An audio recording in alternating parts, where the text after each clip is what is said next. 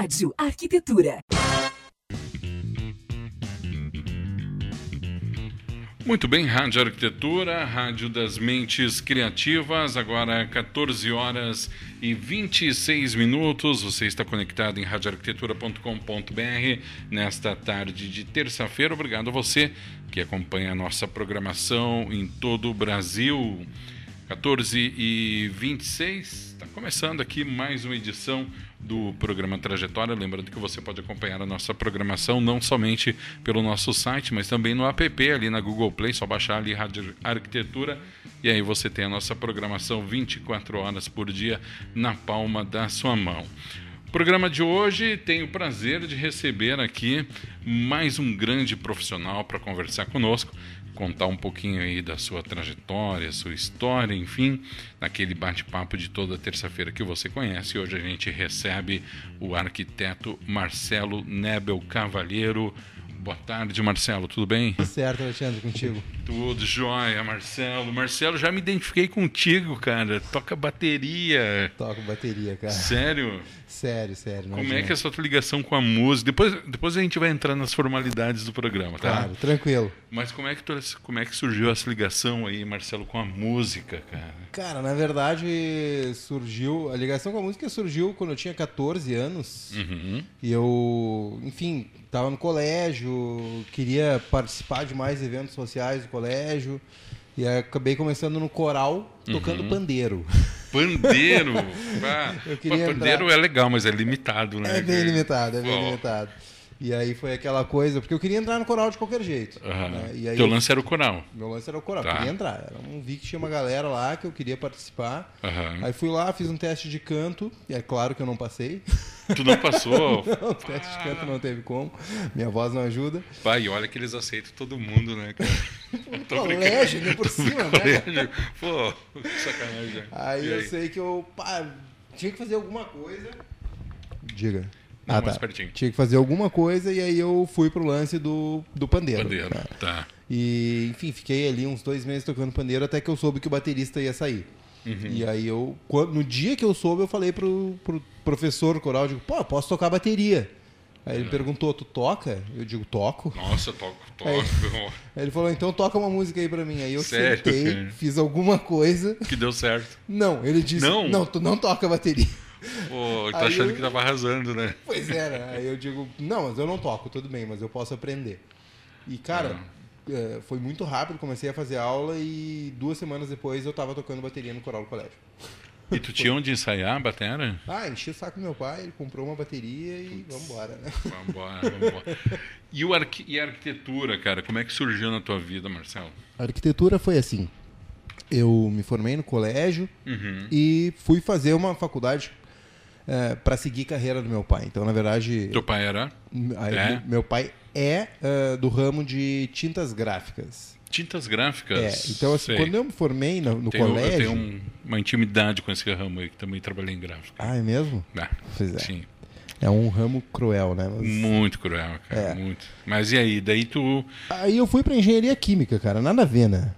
Fiz um, um ano de engenharia química, vi que eu estava assim, ó, completamente desgostoso e pá, fui lá fazer teste vocacional. Uhum. Não sabia direito o que fazer da vida. Primeira opção caiu música, e aí eu pensei, pá, ah, não vou viver da música, né? Não quero morrer pobre. Né? eu não tenho todo esse talento. E segunda opção, arquitetura. Uhum. E, pá, eu tinha um primo que era arquiteto, tem um primo que é arquiteto, admiro pra caramba o trabalho dele, apesar dele ter ido mais pra área de design de produtos. Uhum. E, enfim, aí troquei uma ideia com alguns professores, alguns alunos de arquitetura e gostei. Uhum. Comecei a fazer o curso e me apaixonei, cara. É uma profissão que eu digo para todo mundo. Eu, eu me formei em 2007, trabalho com arquitetura é, muito focado em arquitetura de interiores, mas arquitetura em geral, desde a metade da faculdade, quando eu comecei no meu primeiro estágio em 2003, 2004. E desde lá que eu trabalho, eu exerço a minha profissão e não, não, digo que eu trabalhei um dia, uhum. sabe? Eu Entendo. me divirto quando eu estou trabalhando, é muito bom, é muito gostoso, sabe? Esses dias saiu até, inclusive, um. Foi divulgado um estudo que fazer uma relação ali bem concreta da estrutura musical com a arquitetura. Né? Tu acha que essa tua veia artística, essa também influencia, no, facilita o teu trabalho de alguma forma, cara? Eu acredito que sim. Eu sempre, se, sempre fiz essa relação desde uhum. que eu uhum. entrei para arquitetura e eu acho que tudo é uma arte, né? Uhum. Uh, tanto, claro, a música totalmente, a arquitetura, o pessoal me pergunta às vezes se, se é uma exata uma humana, eu digo que é meio a meio, né? É meio a meio, né? É, tem muito da arte, tem muito da exata também, mas com certeza. E eu acho que essa veia artística, tanto que no colégio, além do coral, eu participei de grupo de teatro, criei grupo de dança. Eu, a minha mãe, Tânia Cavaleiro, que eu acho que talvez tenha conhecido. Tive o prazer de conhecer, claro. É, minha mãe, atriz, sabe? Então tem uma, uma uma veia artística assim uhum. muito forte, né? Que com certeza interfere tanto para a parte musical quanto para a parte da, da, profissão da arquitetura, que é pura criatividade, né? Uhum, uhum. Então, total, acho que essa relação é totalmente presente. Cara, uma outra coisa que eu penso com frequência é o seguinte: quando a, o, a, o, estudante sai ali do, do hoje ensino médio, né? Tá ali o que com seus 17, 18 anos, ele tem que, tem que optar por uma para uma faculdade e às vezes é muito uh, prematura essa opção. E não são poucos os casos em que há um arrependimento nunca passou pela tua cabeça isso tipo pá, será que eu estou fazendo arquitetura estou fazendo a coisa certa?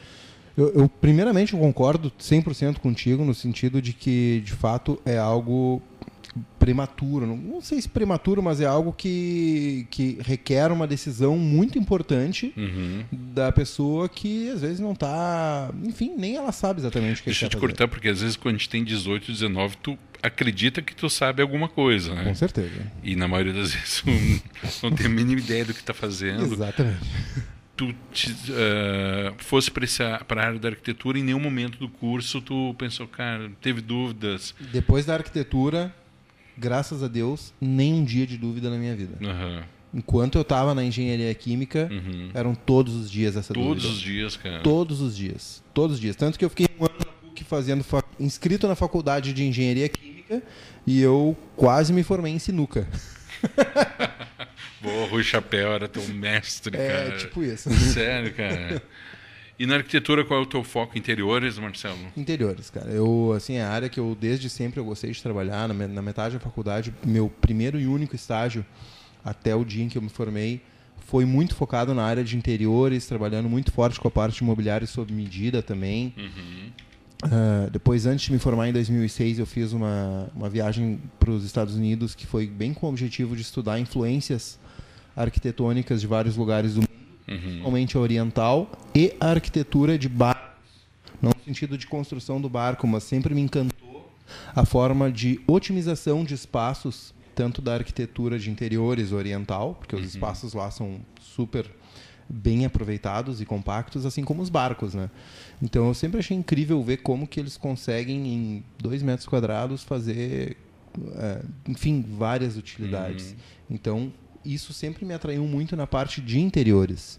E esse desafio tu encontra muito aí na tua carreira, cara, de ter que transformar às vezes um espaço micro em algo uh, aproveitável, algo prazeroso da pessoa estar. Tu conseguiu absorver uh, esses exemplos? Com certeza. Não, não vou dizer que em 100% dos casos, uhum. porque, enfim, cada projeto claro, é um projeto. É um projeto. A gente vai fazer um projeto numa casa de 300 metros quadrados, não, não vem esse tipo de desafio. Claro, sim. É, vem outros. Sim. Mas sim, muitas vezes já de, de ver assim apartamentos, bom, a, a, o próprio mercado, né, faz com que cada vez mais sejam entregues imóveis mais compactos para a maior parte da, da população. Uhum. Então o pessoal pega aí um apartamento de 60 metros quadrados com três dormitórios. Né? Sim. Aí vai ver um dormitório que tem dois por dois e meio. Cara, tem que fazer chover nesse dormitório para fazer uma pessoa ficar ali e se sentir bem ali dentro, né? Claro. Porque claro. organizar uma cama e um roupeiro é uma barbada. Agora, fazer isso, transformando aquele ambiente num ambiente agradável para quem vai utilizar aquele espaço, uhum. tá um grande desafio. A questão de. Deixa, deixa eu te perguntar. A questão do viajar, não uh, exatamente essa questão de voltar com esses exemplos né, de, de, de, tipo de moradia, mas o próprio viajar né? Uh, ele te traz alguma experiência extras, uh, extra a respeito de percepções assim que o mundo te traz, de realidade de arquitetura brasileira, realidade de arquitetura de, de, de outros lugares, ou até mesmo cultural, para incorporar no teu trabalho, Marcelo?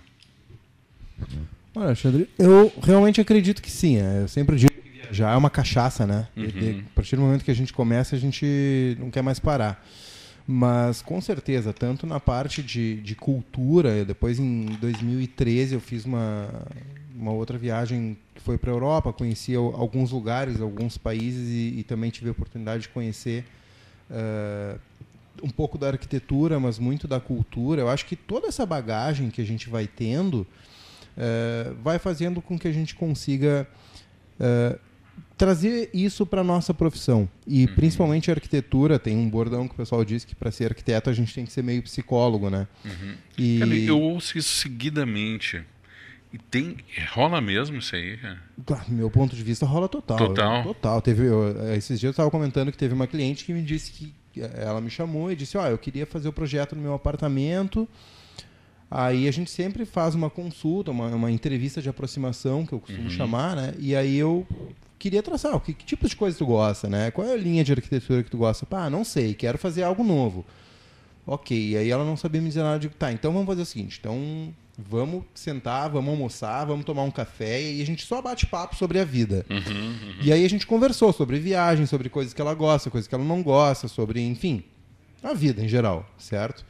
Uh, depois fiz a mesma coisa com o marido dela, batemos papo. Ele até tinha algumas coisas mais pontuais, mas enfim, era tudo muito geral. Então uhum. eu acho que vem muito disso do, do psicólogo de bater um papo e através daquele papo com outros assuntos buscar identificar quais são os gostos que aquela pessoa tem e traduzir isso num projeto. A responsabilidade é grande, né? Total.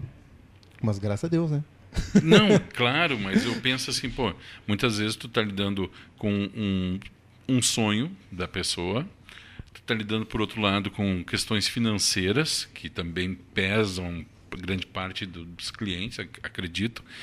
E tu tem que corresponder, lógico, é um desafio, né? mas é uma responsabilidade muito grande. Eu acho que uh, uh, puxando para um outro tema que talvez tu possa falar também, é, a maioria das pessoas, de uma forma geral, acha que a profissão de arquiteto se resume a alguns pontos, né, Marcelo? E normalmente glamorizam isso daí e acho que é só aquilo dali, o que aparece na revista, o projeto finalizado, bonitinho, a estética, que é importante, obviamente, mas não acaba não percebendo todo essa, o caminho que, que tem que se traçar até chegar naquela parte ali, né?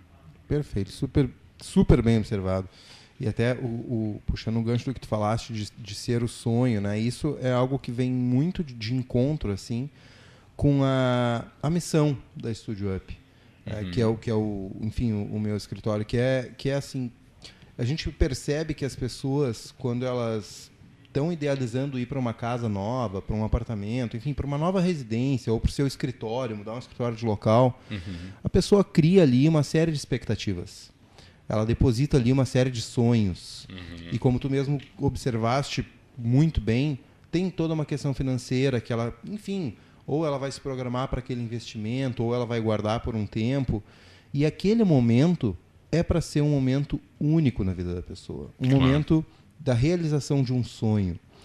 E o que eu percebo, justamente em função disso que tu comentaste da glamorização da arquitetura, que particularmente eu acredito que não deveria existir, uhum. é, o pessoal acaba achando que contratar um arquiteto é simplesmente pelo glamour.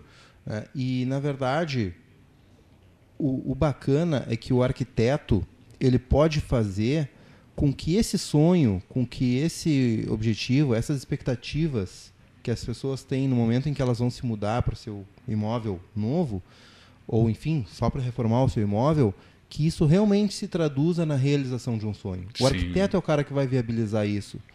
E o que eu vejo muitas vezes, e vi ao longo da minha profissão, antes mesmo de criar a Studio Up, foi o pessoal fazer isso por conta, e aí a pessoa, enfim, não tem conhecimento de onde que vai comprar uma determinada coisa, uhum. quem é que ela vai contratar, e ela acaba caindo em indicações que muitas vezes são equívocas, Uhum. E isso faz com que aquele momento que era para ser um momento único da realização do sonho da pessoa se torne um evento traumático. E ela simplesmente não queira passar por isso novamente. Eu, eu, eu, eu, hoje eu não sei como está esse mercado, mas isso que tu falou agora, cara, era algo muito presente na minha família, por exemplo. Uhum. Eu acho que agora as pessoas, de uma certa forma, estão acordando e tal, e percebendo, ainda que tardia e de uma forma pequena ainda, frente ao que tem que ser a, a, a valorização do profissional da arquitetura, mas eu venho de uma família, por exemplo, que há 30 décadas atrás eh, tratava o arquiteto como algo completamente dispensável, um dinheiro posto fora, infelizmente, né? E era a cultura que se tinha, né? E, e agora, fechando com o que tu falou, muitas vezes como algo traumático, né? Exato. E, e, e cara, não tem como ser muito diferente disso. Uhum. É, é, é, a mesma coisa se eu tenho intenção de fazer alguma coisa, sei lá, eu tenho meu carro, eu olho pro meu carro e digo, pá, mas meu carro ia ficar bonito com tal cor, uhum. certo? O meu carro ia ficar bonito rebaixar. E aí eu começo a fazer isso. Eu não tenho conhecimento para fazer aquilo. Sabe? Bom. Então, ca cada profissão uhum. tem aquele conhecimento técnico. Ninguém, ao menos não deveriam, sair se automedicando quando der algum problema de saúde, Sim. né? O pessoal Sim. vai no médico. Então, é, é, a mesma coisa, eu vejo da mesma forma, sabe? Eu acho que o, o, profissional da arquitetura é o cara que vai fazer com que a pessoa consiga fazer com que aquele momento tenha a devida importância na sua vida. Uhum, e ela realmente uhum. passe por aquele momento como sendo um momento fantástico, como sendo um momento único na vida dela, que ela vai chegar depois, ela vai chegar no imóvel, vai chegar na casa, vai chegar no escritório, e vai ser um ambiente que ela vai gostar de estar, vai ser um ambiente que ela vai querer voltar Uhum, sabe? Uhum. Então, é, e, e o melhor, sem passar por um período totalmente estressante de forma desnecessária. Porque Uhum. isso, para acontecer, é muito fácil. É só a pessoa comprar os produtos errados nos locais errados, contratar um profissional equívoco, que, cara, é a receita para que a coisa não dê certo. Uhum, uhum. E claro, tudo isso também vem, além disso, né, que isso a gente está falando do acompanhamento, mas também do desenvolvimento de um projeto bem feito, onde a pessoa vai conseguir uh, enxergar o espaço, enxergar uh, as suas necessidades uh, sendo solucionadas, sendo atendidas naquele ambiente. Como funciona no teu escritório? O, o, Alexandre chegou lá e disse, olha, quero construir uma casa, quero né, um espaço comercial. Daí uhum. faz uma entrevista, Exato. procura conhecer qual é a minha ideia e como é o andamento disso daí? É, pr primeiro ponto é a gente fazer uma entrevista, bater, a gente, como bater um eu disse antes, a gente chama de entrevista de aproximação, mas nada uhum. mais é que um bate-papo uhum. e aonde eu vou entender um pouco da vida do Alexandre, como é que funciona o Alexandre, a família dele, quais são os hábitos, o que, que cada um faz, quais são os costumes que eles têm que o Alexandre e, e as pessoas que convivem com ele vão ter ali naquele ambiente, ou se é só o Alexandre. É, se recebem amigos, se recebem família, são só eles. Hoje se ouve muita família, cara. Muito, muito. Porque teve uma época que quem mandava era pai e mãe, né? E acabou. Acabou. Hoje adolescente tem voz nisso aí. Muita. É muita. mesmo? Às vezes até demais. Vamos editar isso aí. Vamos editar. Sério, Marcelo? Não, é verdade, é verdade. Eu percebo assim que não, não só os adolescentes, claro, foi uma brincadeira, eu acho claro, que tem não. que ser ouvidos. Sim. Né? Tanto os adolescentes e crianças, crianças participando ativamente do projeto do seu dormitório, por exemplo, Uhum, sabe? Da uhum. criança dizer, pá, olha, gostei disso, não gostei daquilo, quero mudar isso, quero mudar aquilo. E, e isso é, é algo que eu, eu percebo assim que também, graças a Deus, vem mudando, Uhum, sabe? uhum. Todo mundo está sendo ouvido. A- Até eu só eu digo que assim, ó, eles só não opinam porque não conseguem falar, mas os pets estão sendo muito pensados nos projetos, Sim. sabe? Então é, é, é bem aquela coisa de a gente conseguir fazer uma, uma conversa inicial onde a gente vai entender exatamente como funciona ou como eh, deve funcionar dentro da Uhum. expectativa de cada um aquele ambiente.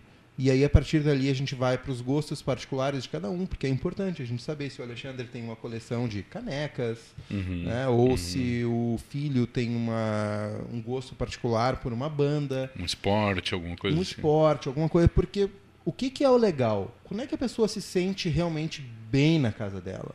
Quando, aquela, quando a casa ou o escritório, ou seja qual for o ambiente, é uma tradução da sua personalidade. Uhum. É um complemento da sua uh, pessoa. Uhum, né? Então entendo. a pessoa chega ali, ela ela percebe o gosto dela naquele E ambiente. não adianta tu querer impor a tua, a tua visão, tem que conversar com a visão do cliente, né? Com certeza. Isso também é algo que a gente sempre comenta, né? Que é, o, o profissional da arquitetura, é, muitas vezes, ele é vestido de um ego, no sentido de que, ah, eu sou o autor do projeto, esse projeto é meu, se não for assim, eu não vou querer, eu não vou assinar. E, claro, às vezes tem algumas coisas que eu acho que faz parte da nossa profissão orientar o cliente. Olha, Com tal, certeza. tal ponto não é interessante.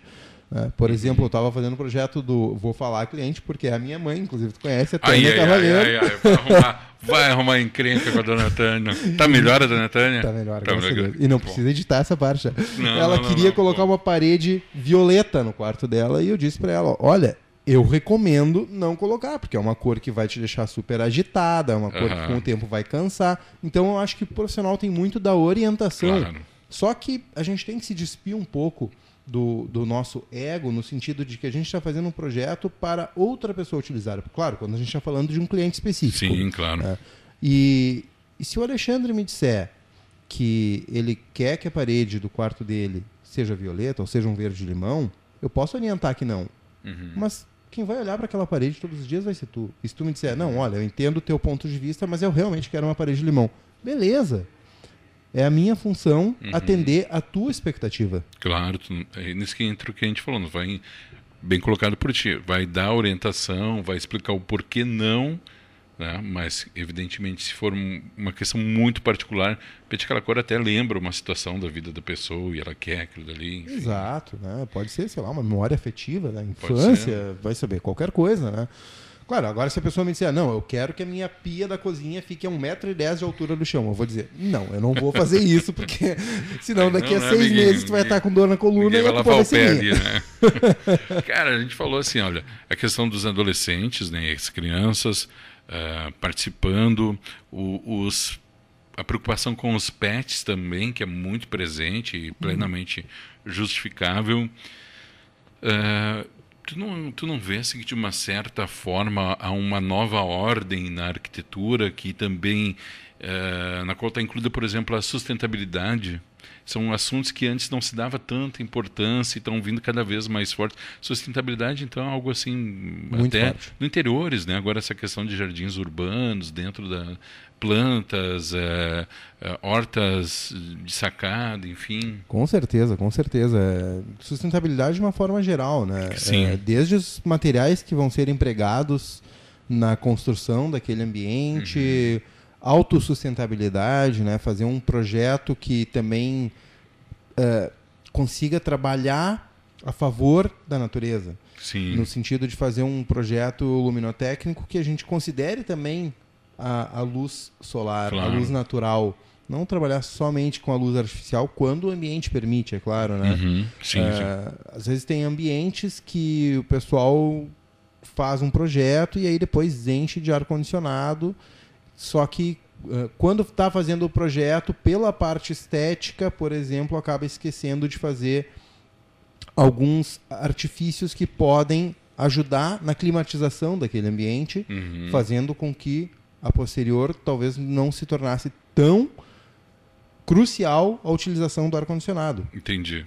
Entendi. Então, se a gente controlar, por exemplo, a incidência solar dentro de um ambiente, a gente consegue climatizar ele de uma forma mais natural e não precisa encher de ar-condicionado depois. Uhum. Então, eh, tem muito disso. Clientes estão procurando isso aí, Marcelo, de uma maneira geral?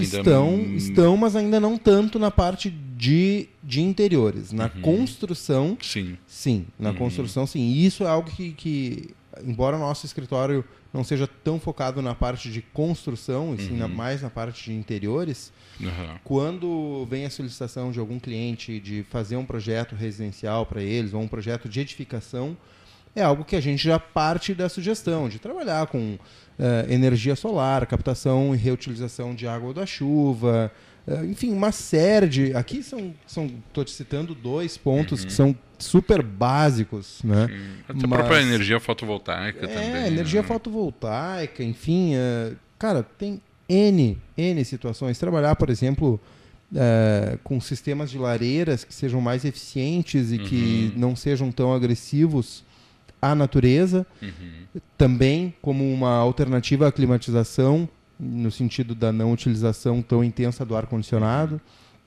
Ah, então, cara, tem, tem muitas coisas que a gente pode trabalhar nas edificações, nos projetos de edificações também, que ajudam muito com a parte da sustentabilidade. E graças a Deus, hoje isso está vindo muito. Uhum. Como eu disse, mais quando um cliente quer fazer um projeto de edificação. Quando tem um projeto de interiores, às vezes a gente percebe, mas ainda é mais raro do, Muito que, incipiente ainda. do que certamente virá a ser. Sim, sim. Mas daí só nisso a gente já percebe aquilo que gente falou há pouco aí, a importância do arquiteto, até mesmo na questão da orientação de uma conscientização.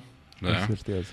Tu pode, evidentemente que quem bate o martelo é o cliente, como a gente já comentou, mas eu penso que também cabe ao profissional da arquitetura orientar, olha, a gente tem essa e essa alternativa, direcionar, porque a gente vive, infelizmente, a gente tornou o nosso planeta inviável a médio prazo, longo prazo, né, para alguns recursos. Então, está na mão de vários profissionais, inclusive o arquiteto, direcionar de uma certa forma para que as pessoas, pelo menos, mesmo que não façam naquele momento, mas se criem uma consciência em torno daquilo dali, né? Certamente, até quando a gente está fazendo um. pro- Aí sim, né? Um exemplo muito básico de um projeto de interiores, quando a gente vai fazer um projeto de uma cozinha, prever para o cliente um espaço para ele guardar o lixo seco e o lixo orgânico. Ótimo. É um, uma coisinha de nada. Um detalhe, né? É mas um que faz diferença, Um detalhe, né? mas que faz a diferença. É, é. Porque às vezes, simplesmente pelo, pelo fato do cliente não ter essa facilidade de ter espaço para ter os dois lixos, ele passa a não separar o lixo. Boa, verdade. Às vezes, É simplesmente verdade. por esse fato. E é uma coisa básica, mas que se todo mundo fizer, com certeza faz a diferença no futuro. Show de bola. Vamos fazer um intervalo, cara? Vamos. 14 horas e 53 minutos. A gente faz um intervalo aqui na nossa entrevista com o arquiteto Marcelo Nebel, Nebel Cavalheiro. Cara, o que, que vocês tocam na banda lá? Cara, a gente toca Tu toca em duas bandas. duas bandas. E as bandas são mais ou menos parecidas, o, play- ah, o repertório ali? Bem, não, o repertório até que não, porque uma banda é a Boulevard Queen, a gente toca rock and roll em Tá. geral, e a outra banda é um tributo a Bon Jovi, é, chama Blaze of Glory, aí Oh. o repertório dela é 100% de Bon Jovi. Então tá, então vamos fazer o seguinte, a gente faz um intervalo com o Guns Paradise City Essa a gente toca na Boulevard. e depois com o Bon Jovi com It's My Life, pode ser? Pode, tocamos as duas. Ah, vai batucando na mesa então. Quero ver se tu é bom mesmo.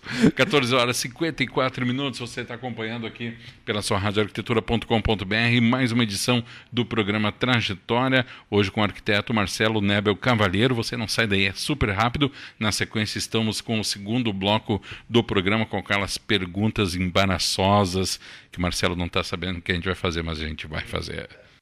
Você está ouvindo o programa Trajetória. Música, conhecimento e descontração aqui na Arquitetura.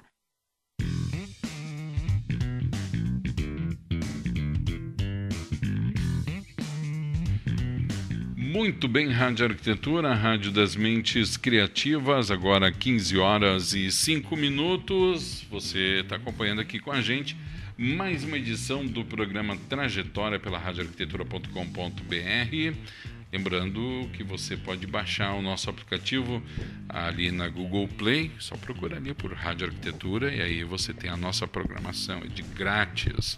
Hoje com o arquiteto Marcelo Nebel Cavalheiro conversando com a gente aqui. E a gente agora vai no segundo bloco para algumas perguntas mais específicas, Marcelo. É, são perguntas sérias e complicadas. Vamos lá, Vamos encarar isso aí? Faz parte, estamos aqui para isso, né? Ah, mas aí que é bonito, cara. A, a primeira pergunta é crucial para a gente continuar o programa ou não. Vamos lá. Time. Grêmio. Bom, Penharol, na verdade.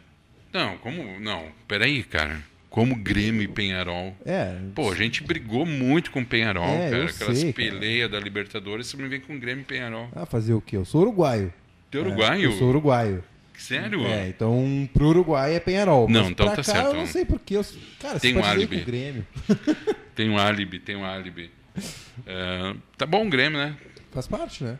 Estão bem na parada aí, né? As contratações, as últimas aí, Viseu. O que, que eu vou te dizer? Eu confesso que eu, eu, eu, simpatizo mais com o Grêmio, mas eu não sou um, não é um grande um seguidor do futebol. Então tá, então eu te confesso que eu também não sou, só sei o nome do Viseu. Ah, então tá bom. Qual o teu signo, cara? Escorpião. Escorpião. Escorpião. Tão mal falado, escorpião. É mal falado. Cara, todo Mais mundo... do que nós capricornianos, cara. Mas todo mundo fala que conviver com escorpião é extremamente complicado. Eu acho bem tranquilo conviver comigo. Temos alguém aqui no estúdio que possa confirmar? Confirma aí. É mais ou menos. É mais, mais ou, ou menos. Tá, mas tem alguma qualidade, não pode ser todo ruim e complicado. Não, não, claro que não. Pô, escorpião é um, um signo extremamente afetivo. Depois, uhum. depois que uma pessoa cai nas graças do escorpiano para sair, ela tem que querer muito. Uhum. É, então é um signo. Tem uma questão de fidelidade aí também, de Sim. amizade, enfim. Total, total. É 100% coração, é extremamente afetivo, totalmente determinado.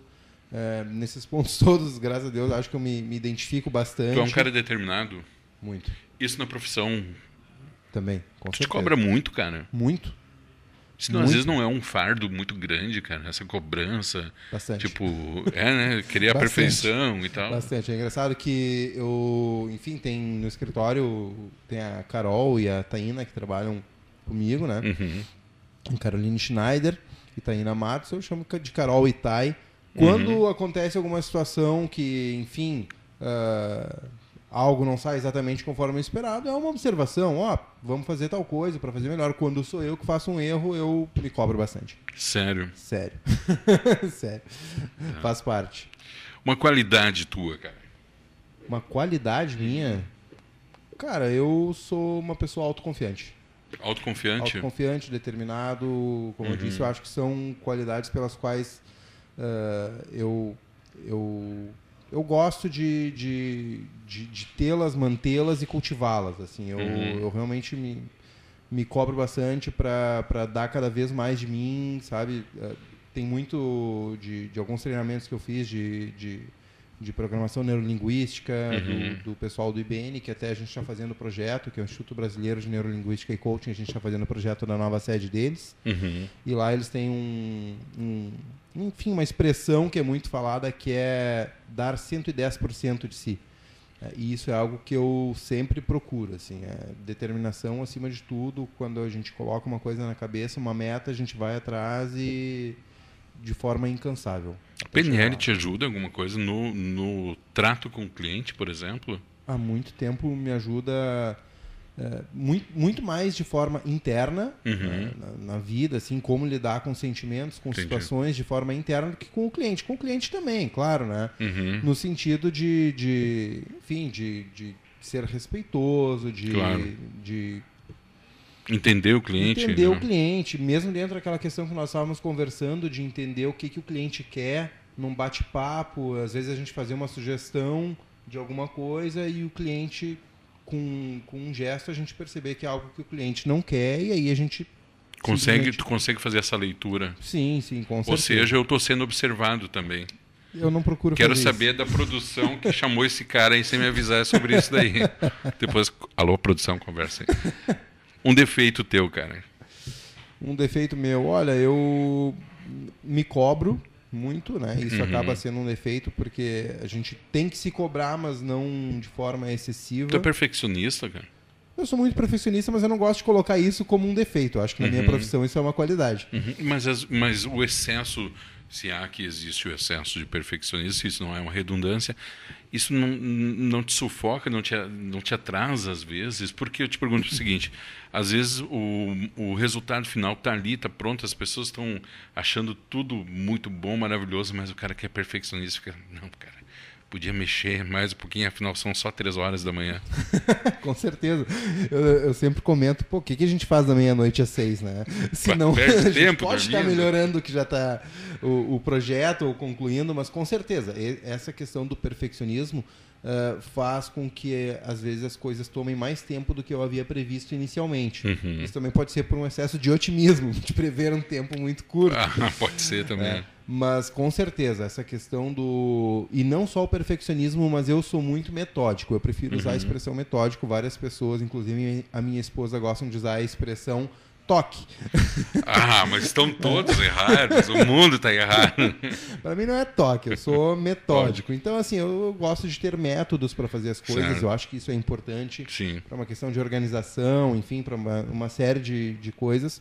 E com certeza, essa questão do, do ser metódico junto com o ser perfeccionista, uh, isso faz com que muitas vezes a previsão que eu tenha para a conclusão de um trabalho venha a se estender.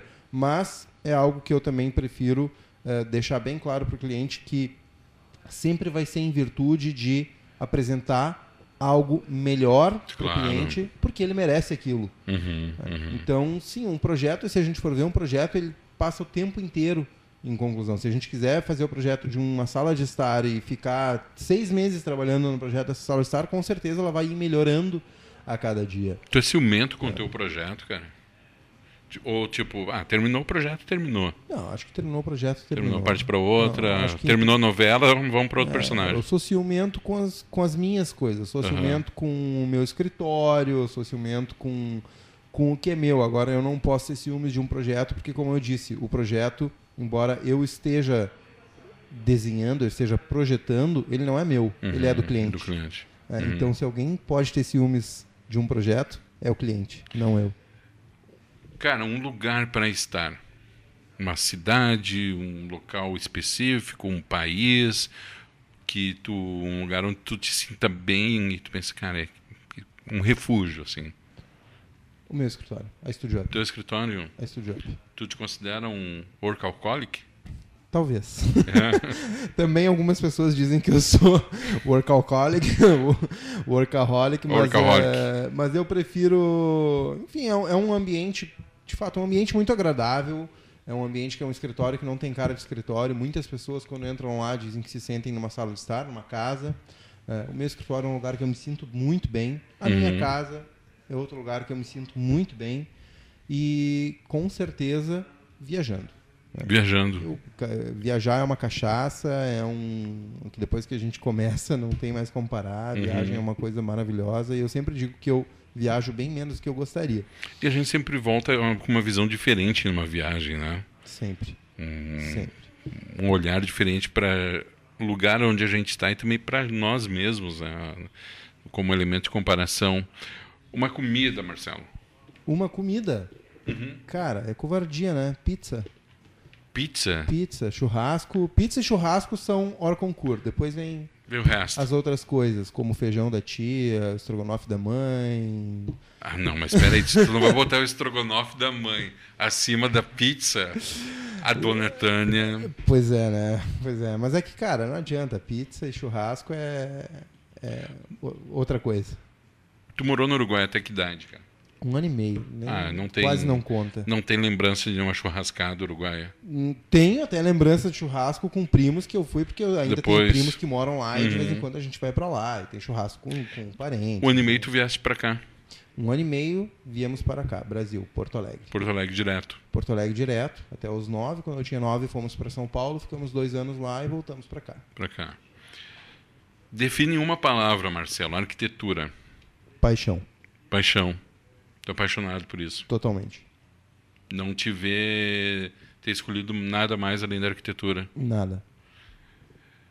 E em uma palavra, o Marcelo. Em uma palavra, o Marcelo. Cara, essa pergunta é boa, hein? claro que é boa. Vai ver que vem depois, pior ainda. em uma palavra, o Marcelo. Determinado. Determinado. Sim. Tu não acha que hoje em dia cada vez mais é necessário que as pessoas sejam assim, Marcelo? Determinadas. A gente está vivendo numa poeira de informação desencontrada e as pessoas parece que às vezes demoram para tomar algumas decisões. Não, não te parece isso? Com certeza.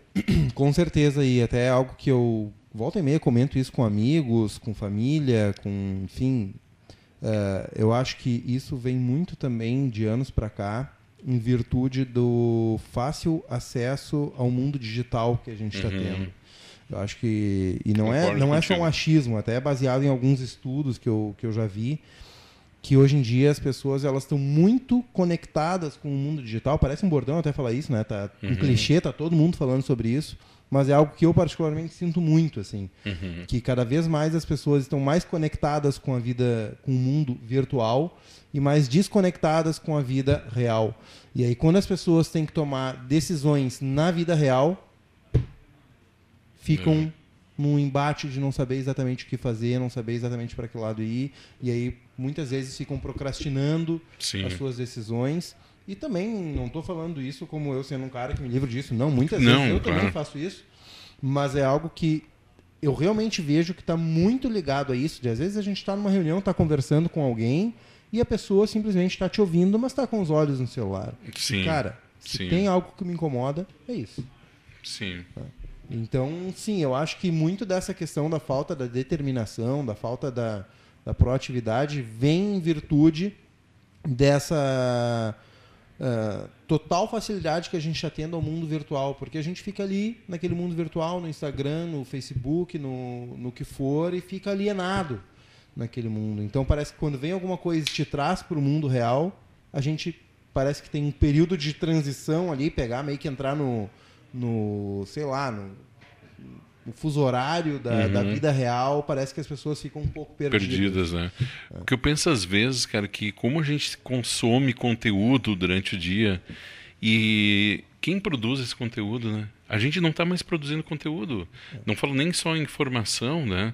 Mas a própria produção de um exemplo clássico aqui para nós aqui que tocamos alguma coisa, tu toca mais que eu.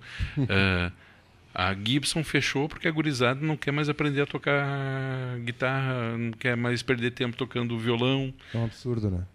A Gibson. A cara. Gibson, cara. Gibson. Então, que, cara, as pessoas não querem mais, aspas, perder tempo com aprender alguma coisa. Né? Isso demanda uma, uma, uma atenção que hoje em dia a gente não tem mais. Porque hoje é tudo muito instantâneo. Muito instantâneo. É tudo assim, tudo se resume a três parágrafos. Dois Exato. parágrafos, um parágrafo, pronto, já virou doutor naquilo dali. Exato, exato. Complicado, né? Muito, muito. E, e até esses dias também, dentro desses estudos que eu estava vendo, foi algo bem rápido, só um comentário, Uhum. que foi um, um estudo sobre o nosso o, o nível de cansaço do nosso inconsciente Hum. navegando, por exemplo, em redes sociais. Porque quando a gente dá um scroll ali num, num Instagram, num Facebook, por mais que nós não vejamos de forma consciente aquilo, o nosso inconsciente vê o nome e a fotinho da pessoa que postou determinada coisa, com uma imagem e um texto. Então, o nosso inconsciente busca informação de onde que a gente conhece aquela pessoa, procura estabelecer alguma relação com aquela imagem que a gente está vendo e correlaciona isso com o pequeno texto que tem ali. Uhum. Só que isso para cada uma das pessoas. Então, num scroll que a gente faz, ali aparece 4, 5, 6 pessoas, o nosso inconsciente busca Tá fazendo essa todas leitura essas toda. informações. Caramba. Então, o, o nível de cansaço do nosso inconsciente fazendo esse tipo de coisa, ah, ao menos nessa pesquisa que eu vi, Uhum. que foi de um jornal ah, britânico, se não me engano, eh, de uma universidade britânica, mostrava que assim, esse, esses um, 15 minutos que a pessoa estivesse andando numa rede social, dando um scroll numa rede social, gera um nível de cansaço inconsciente comparado a quase 50 minutos de alta concentração de estudo ou trabalho.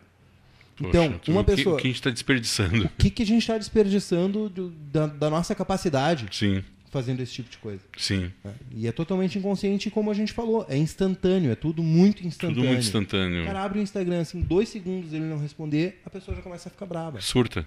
Surta. É, é. Então, é, tá muito. Exatamente como tu usou. A a palavra que tu usaste, instantâneo. Eu Acho que hoje em dia a gente se acostumou com isso e aí coisas que tomam um pouco mais da nossa atenção e do nosso tempo, como aprender a tocar um violão, como aprender a tocar um instrumento musical, são cada vez mais raras. É verdade. E uma palavra, cara, agora fica complicado, tá? É. Política. Política em uma palavra Em uma palavra particular. particular. Total. Eu acho que é totalmente particular. eu- é um assunto que eu procuro não comentar, porque eu, eu, eu- é outro bordão, mas é política, religião e futebol, cara. Quando a gente entra nesse assunto, a gente acha- mexe muito com a paixão da pessoa. Ok, concordo contigo, mas tu não acha que isso está muito mais exa- exacerbado hoje em dia, cara? Sim. É porque eu, cresci ouvindo esse bordão, né? Uhum. Política, religião e futebol. Certo. Mas, de uma certa forma, ainda se podia, dentro de um limite de sanidade, se conversar sobre isso, por exemplo, num boteco, numa roda de amigos, mesmo que houvesse opiniões contrárias. Hoje em dia as pessoas não têm mais tolerância, não importa em que lado tu está, vamos polarizar, né? Mas não importa em que lado tu esteja, não se tem, tu não acha que não se tem mais a habilidade do diálogo, cara? Com certeza. E essa questão de, por exemplo, conversar sobre política, as últimas eleições foram extremamente polêmicas. Né? Claro. Mas é, é um assunto, por exemplo, que eu tomei muito cuidado de com quem eu iria Uhum. conversar sobre isso, no sentido de que o Alexandre tem uma opinião, eu tenho outra opinião, e cada pessoa tem a sua opinião. E o importante, o bacana do diálogo é o quê? É escutar a opinião alheia, Uhum. respeitar e dar a nossa. Agora, o que eu percebo é, o que eu percebi pelo menos nas penúltimas e nas últimas de forma mais acentuada ainda, Uhum. é exatamente essa falta de tolerância. De quando a gente apresenta uma opinião que é contrária à da outra pessoa, ela fica braba. Sim. E isso, eu, isso caiu assim, que nem uma bigorna na minha cabeça, num almoço de domingo, que eu tava com a minha família, batendo papo, e aí surgiu um assunto de política. E graças a Deus eu sempre me dei super bem com a minha família, continuamos nos dando super bem.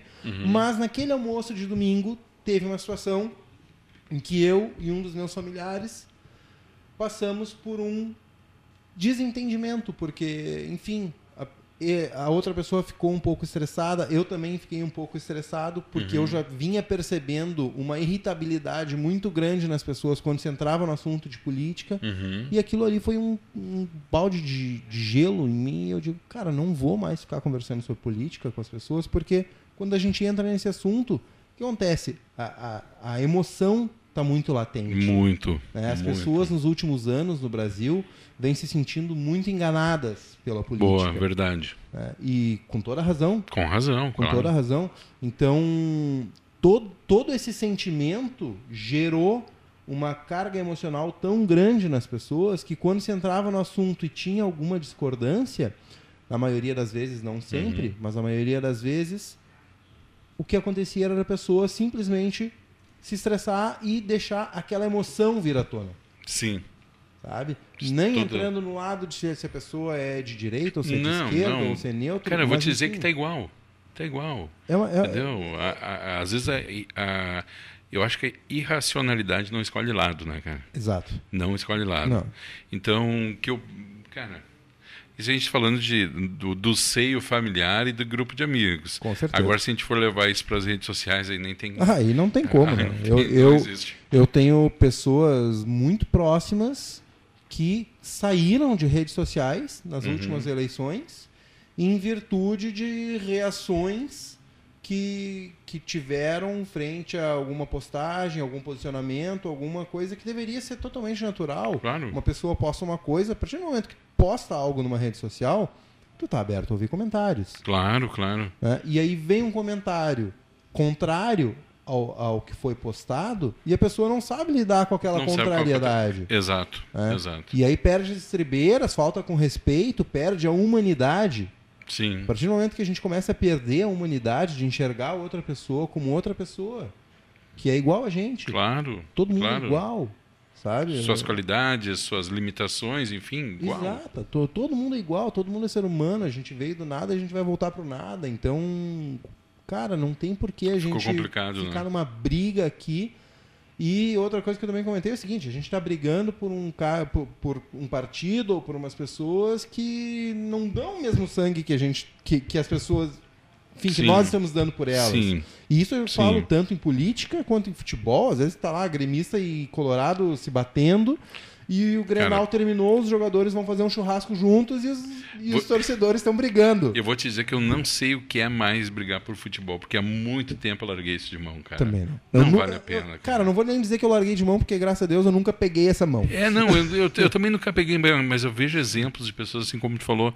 Cara, os caras estragam amizades de anos, né? Por política, por futebol, por. Ah, tia, não, não tem como entender. Não dá. Brasil, cara, uma palavra. O país, não o governo. Esperança. Esperança. Esperança. Tu é um cara esperançoso que, na maioria das vezes, em relação à situação econômica, desigualdade social, Eu- eu- oportunidades. Eu acho que o Brasil tem um potencial incrível, eh, enfim, frente a recursos naturais, frente a muitas coisas. eh, eu acho que, que podem vir coisas muito boas pela frente. Uhum. E acho que virão. Eu Uhum. não sei quando. Eh, infelizmente, eu acho que talvez nem eu pegue essa fase. Uhum. tá?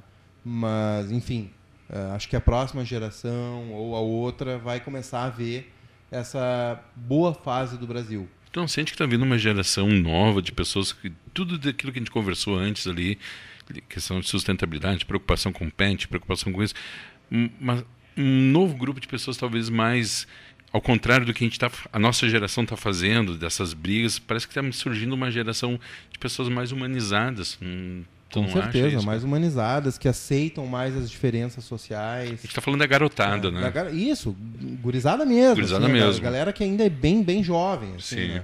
Mas com certeza eu tenho, tenho visto isso e isso também está fazendo com que eu tenha uma, uma esperança maior no Brasil. Uhum. É, e, porque eu vejo que essa galera tá no. Enfim, como, como a gente falou, igualdade entre as pessoas, Sim, né, uma preocupação com, com o todo, uma preocupação com.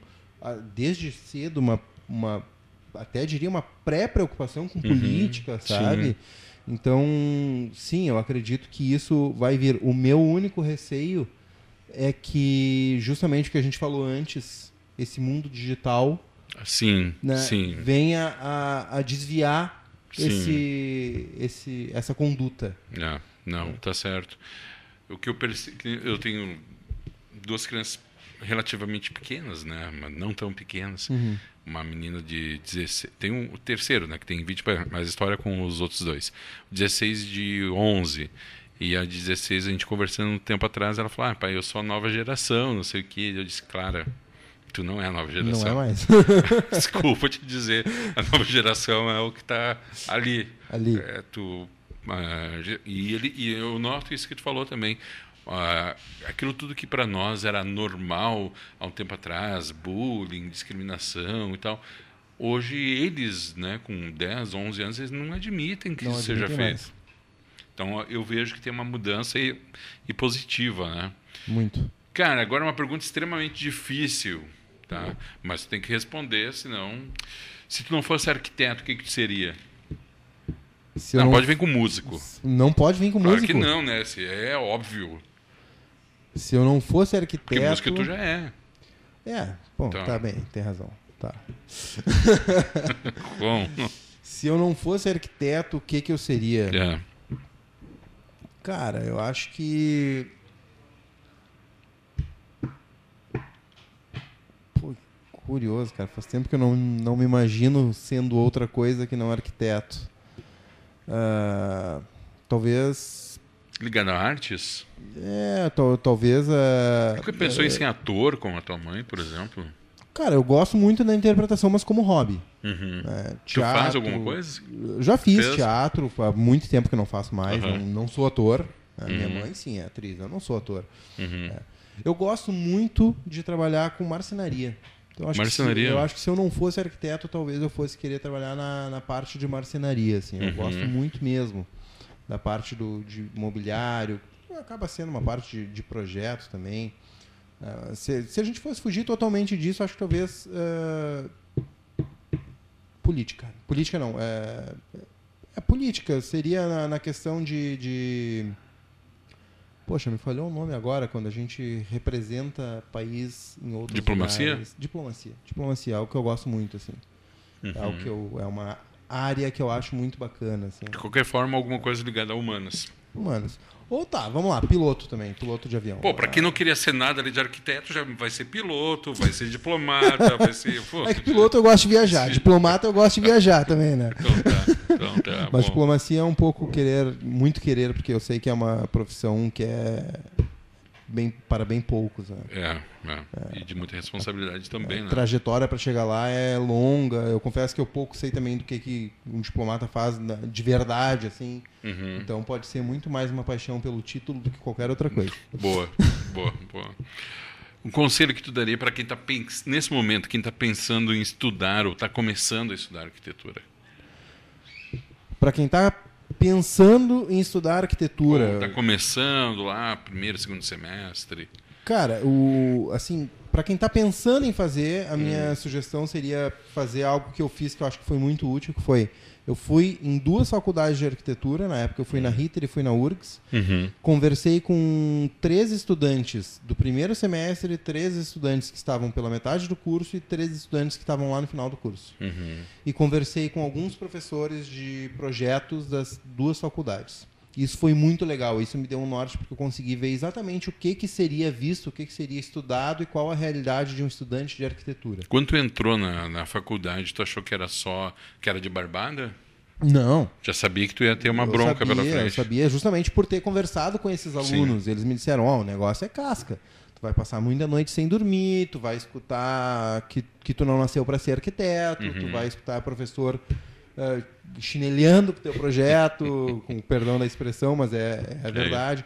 Então eu saí de lá, eu, eu, quando eu entrei eu sabia que não ia ser uma, uma trajetória fácil. Uhum. E não é, para quem está pensando, realmente não é. Não, não pense que a arquitetura, a profissão de arquitetura é uma profissão de glamour, né? Porque, uhum. enfim, como pode... muitos pensam, né? É, como muitos pensam. Ah, enfim, uhum. pode até acontecer que, que seja, e tomara que sim. Uhum. Mas a verdade é que eu, por exemplo, eu, eu prefiro ver o arquiteto como um cara que viabiliza os sonhos das pessoas e muitas vezes, se preciso for, tem que ir lá, colocar a mão na massa, sabe? Enfim, uhum. é, eu acho que, que faz parte, sabe? Uhum. Colocar a mão na massa não vou dizer alisar uma massa de parede, né? Uhum. Mas isso. Mas está presente na obra. A gente pode fazer isso na nossa casa, mas está presente na obra, Sim. né? Sair do escritório. Então, uhum. é, é uma profissão fantástica, maravilhosa, extremamente gratificante. A gente chamar um cliente para receber o seu projeto, sua, uhum. o seu projeto concluído e ver o cliente encher os olhos de lágrima naquele lugar, uhum. cara, não tem. Não, não tem, tem gratificação melhor, não tem uhum. preço, não tem nada que sirva como um energético tão forte para fazer com que a gente siga em frente e siga querendo desempenhar a nossa missão. Uhum. Então uhum. é, é fantástico, é uma profissão muito gratificante. Então, praticamente a próxima pergunta já está respondida, mas vou te perguntar de qualquer forma, qual é a coisa mais bacana do teu trabalho? Seria isso daí? Com certeza. É... A realização do cliente, tu vê que todo o teu esforço resultou em algo emocionalmente bacana para o cliente. Com certeza. Perceber que o cliente está emocionado com uhum. o resultado do projeto dele.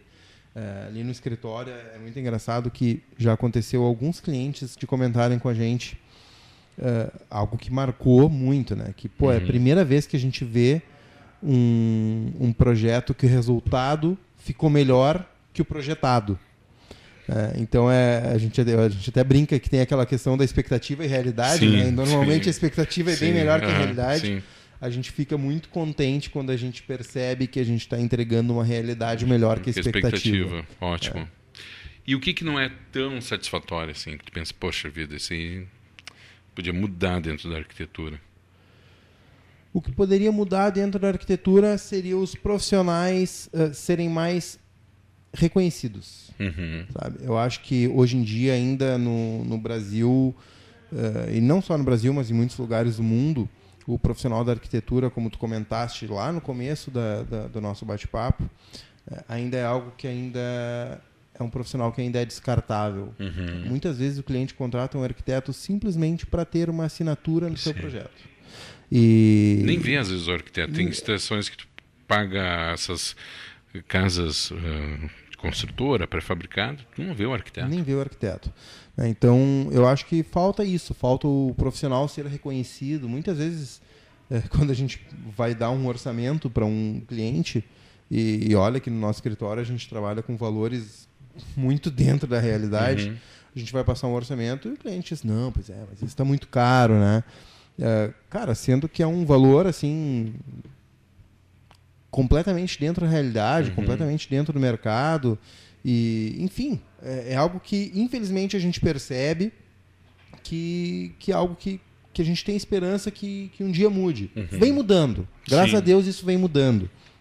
Mas uh, isso, com certeza, ainda é o ponto que tudo que envolve a arquitetura per, nessa pergunta específica de ah, o que, que poderia ser melhor, o que, que poderia Uhum. ser diferente, seria isso, ser- seria o profissional ah, ser reconhecido, res- ser respeitado. Graças a Deus, a gente tem muitos clientes Uhum. que respeitam a nossa profissão ah, ali no escritório, que respeitam o nosso trabalho, isso é super bacana. né?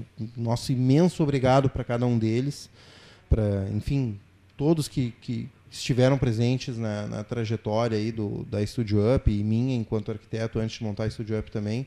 Mas é algo que a gente percebe ainda que às vezes tem clientes que, que querem contratar um arquiteto, mas não fazem ideia do, do custo que tem aquilo Uhum. e se assustam com o orçamento e, e às vezes, enfim, não consideram tudo que envolve um projeto de arquitetura. Vou fazer uma pergunta bem complicada, tá? Complicada Ok. dentro disso aí. Tu não acha que em parte isso é culpa do arquiteto também, da classe?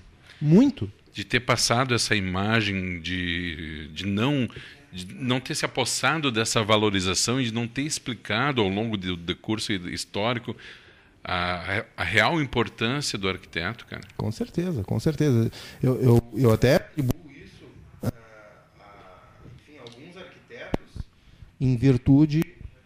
Tá funcionando aqui? Uhum. Em virtude de também não ter explicado tudo que envolve um projeto de arquitetura, mas também de, eh, na minha opinião, valores abusivos Também. que fizeram com que muitas pessoas adotassem o conceito de que contratar um arquiteto é coisa para ricos. Uhum. É, por quê? Porque muitas vezes o cliente só buscava uma assinatura do seu projeto e ia lá e contratava um arquiteto. E simplesmente para ter uma marca, sabe? Aquela coisa Entendi. quando a pessoa compra uma roupa simplesmente para ter uma grife, né? marca, uma grife simplesmente para ter uma marca. Então, eu acho que isso também aconteceu eh, de forma muito exagerada. Tem Uhum. projetos que, que, que requerem mais trabalho que outros e, enfim, pode ter um custo maior. Isso é compreensível. Mas eu acho que quando a gente entra eh, na arquitetura colocando valores que fazem com que os projetos fiquem, eh, enfim, com Uhum. valores exorbitantes, eh, isso também fez com que a cultura da arquitetura no Brasil fosse vista como uma profissão que só poderia ser contratada por pessoas que tivessem muita grana. Uhum. né? E, e um dos, dos objetivos da, da Studio Up é justamente, junto com outros profissionais, graças a Deus que eu conheço no mercado, que é a questão de desmistificar a arquitetura. A Uhum. arquitetura não é só para rico, não é só para quem tem muita grana. O que a gente quer é viabilizar e fazer com que a pessoa tenha o seu recurso investido de forma correta. Porque isso, no fim das contas, vai, vai acabar gerando uma economia para a pessoa. Pois é, eu vejo dessa forma. Acho que não, não é a questão de quanto vai ser investido, né? Mas a questão do, de como esse investimento vai se transformar dentro daquele limite em algo que a pessoa vai usufruir, vai lhe trazer segurança, vai lhe trazer comodidade, vai lhe trazer todos os aspectos que envolvem a arquitetura. né? E esse- essa contrapartida, talvez, como tu bem falou, talvez não tenha sido muito bem esclarecida e, e se tornado algo que as pessoas pensem, olha, eu tenho condições, mesmo dentro da minha limitação de recursos, de contratar um profissional e transformar essa minha realidade, né? Com certeza, como já aconteceu conosco, de, de enfim, ser contratado e aí sugerir, por exemplo, um material para um cliente, um material que era um revestimento para banheiro. Vou pegar um exemplo eh, real, não um exemplo hipotético. Foi, foi- foi sugerido um revestimento para o banheiro, o cliente foi lá, naquele momento ele acabou comprando um outro porque era mais em conta. Aí ele Uhum. colocou, resultado. Ele chegou na obra depois que tinha sido colocado, detestou, mandou tirar tudo, comprou o revestimento que tinha sido indicado originalmente e mandou colocar. Ele teve o custo de praticamente três vezes ah, o que ele teria se ele tivesse comprado aquele revestimento inicial. É um- esse é um ponto. Então vamos pegar assim, ó, o cliente vai lá e investe num piso que custa 300 reais o metro quadrado. Uhum. Certo? Só que aí ele contrata uma instalação que o cara cobra 20 reais por metro quadrado. Uhum. 15 reais, enfim, um valor muito abaixo do mercado para fazer a execução daquele serviço. Uhum. Cara, a probabilidade de que aquilo não fique executado da forma correta é muito grande. E eu já vi isso também, do cliente instalar. eh, ele- enfim, foi uma situação que um cliente in- investiu muito num piso, investiu muito pouco numa mão de obra, algo que era totalmente dispare. Uhum. Aquilo foi instalado, o cliente chegou lá, mandou tirar tudo, perdeu todo aquele investimento que ele tinha feito, tanto de mão de obra quanto de serviço. Teve que comprar de novo aquele material e contratar uma outra mão de obra. Então, isso está diretamente ligado à orientação do arquiteto. É, e a, além do desperdício financeiro, tem toda essa questão da sustentabilidade que a gente havia falado antes, Também. que é um material que vai fora, que empregou um tempo, empregou matéria-prima, empregou recursos naturais para ser produzido e num toque de mágica, pronto, foi descartado. Foi descartado. Quem é o Marcelo? Quem é o Marcelo? É, Em que sentido? Vamos lá. cara, Em nós geral? estamos num, num divã. Quem vai me divã. falar em que sentido é o Marcelo é tu. Cara, o Marcelo, o Marcelo é um cara extremamente emotivo, eh, extremamente emotivo, totalmente coração, 100% determinado. Eh, eu sou um, como eu disse antes, eu sou muito dos meus amigos, eu sou muito da minha família.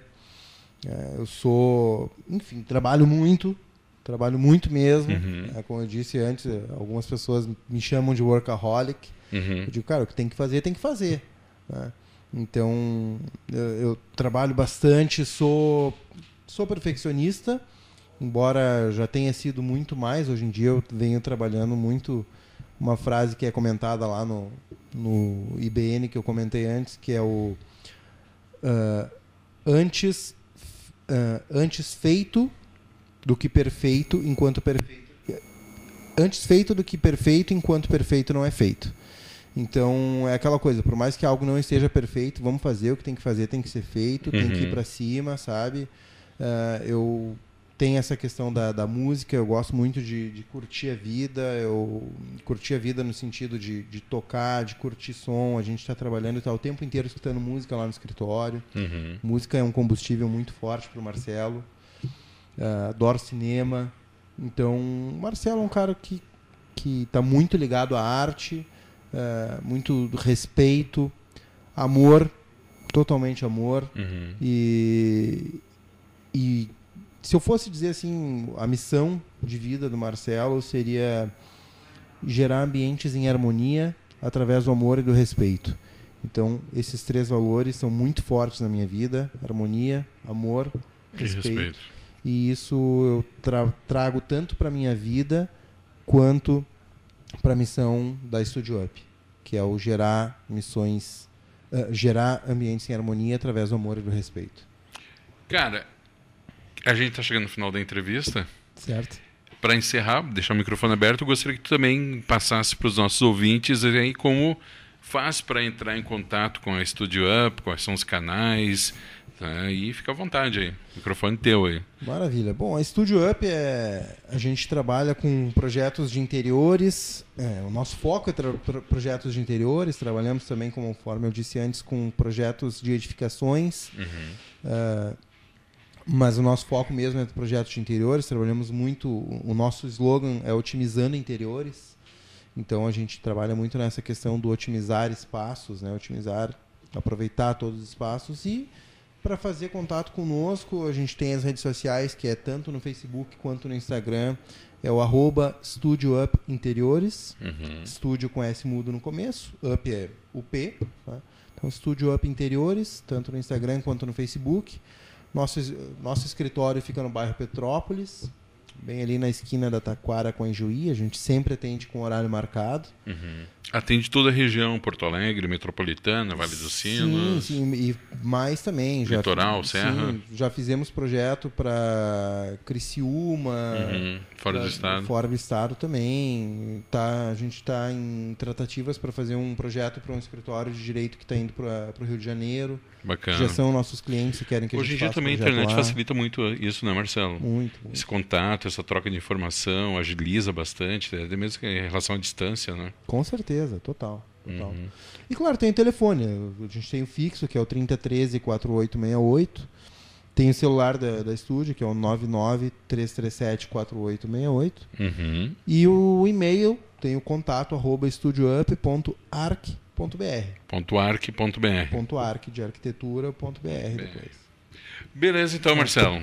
Certo, Alexandre. Muito obrigado aí pela tua presença aí, prazer enorme poder te conhecer pessoalmente. A gente só se falado algumas vezes aí, ali por por telefone, por telefone e... pelo WhatsApp, Marcelo e a Studio Up que foram nossos parceiros aí nos eventos, né? Então muito obrigado e Rádio Arquitetura, né? Sempre é portas e microfones abertos aí quando quiser aparecer. Tá? Fica à vontade, tá bom? Maravilha, Alexandre. Eu que agradeço a, o convite. Foi um prazerzão passar esse tempo aqui contigo, bater um papo e, e te conhecer. Tá certo, então. Valeu. Esse foi o nosso querido arquiteto Marcelo Nebel Cavalheiro, lá da Studio Up, parceirona aqui também da Rádio Arquitetura. E agradecendo você aí que está na audiência e acompanhou mais essa edição do programa Trajetória. A gente faz um breve intervalo e, na volta do intervalo, mais música e informação. Rádio Arquitetura. Muito mais música e informação.